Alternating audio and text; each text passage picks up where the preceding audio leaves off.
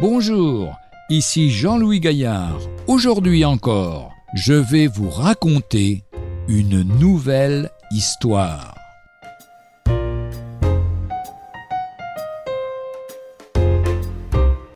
Une meilleure lumière.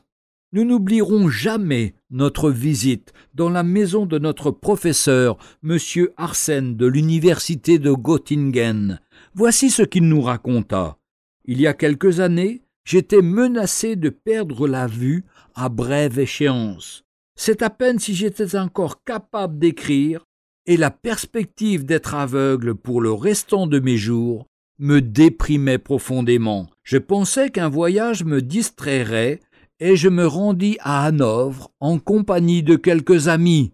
Nous ne manquâmes pas de visiter la bibliothèque.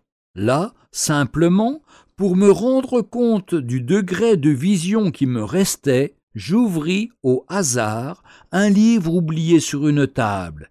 Il se trouva que c'était la Bible. Eh bien, savez-vous quel fut le premier passage qui me tomba sous les yeux? Le professeur nous tendit une Bible, nous invitant à lire un verset souligné. C'était celui-ci. Je ferai marcher les aveugles sur un chemin qu'ils ne connaissent pas.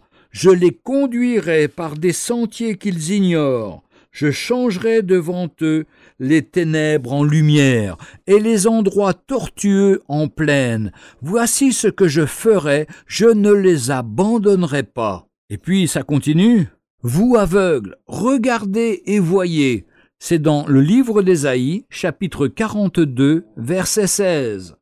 Non sans émotion, le professeur poursuivit son récit. Ce passage me transperça. C'était comme une voix venue du ciel, s'adressant à moi personnellement.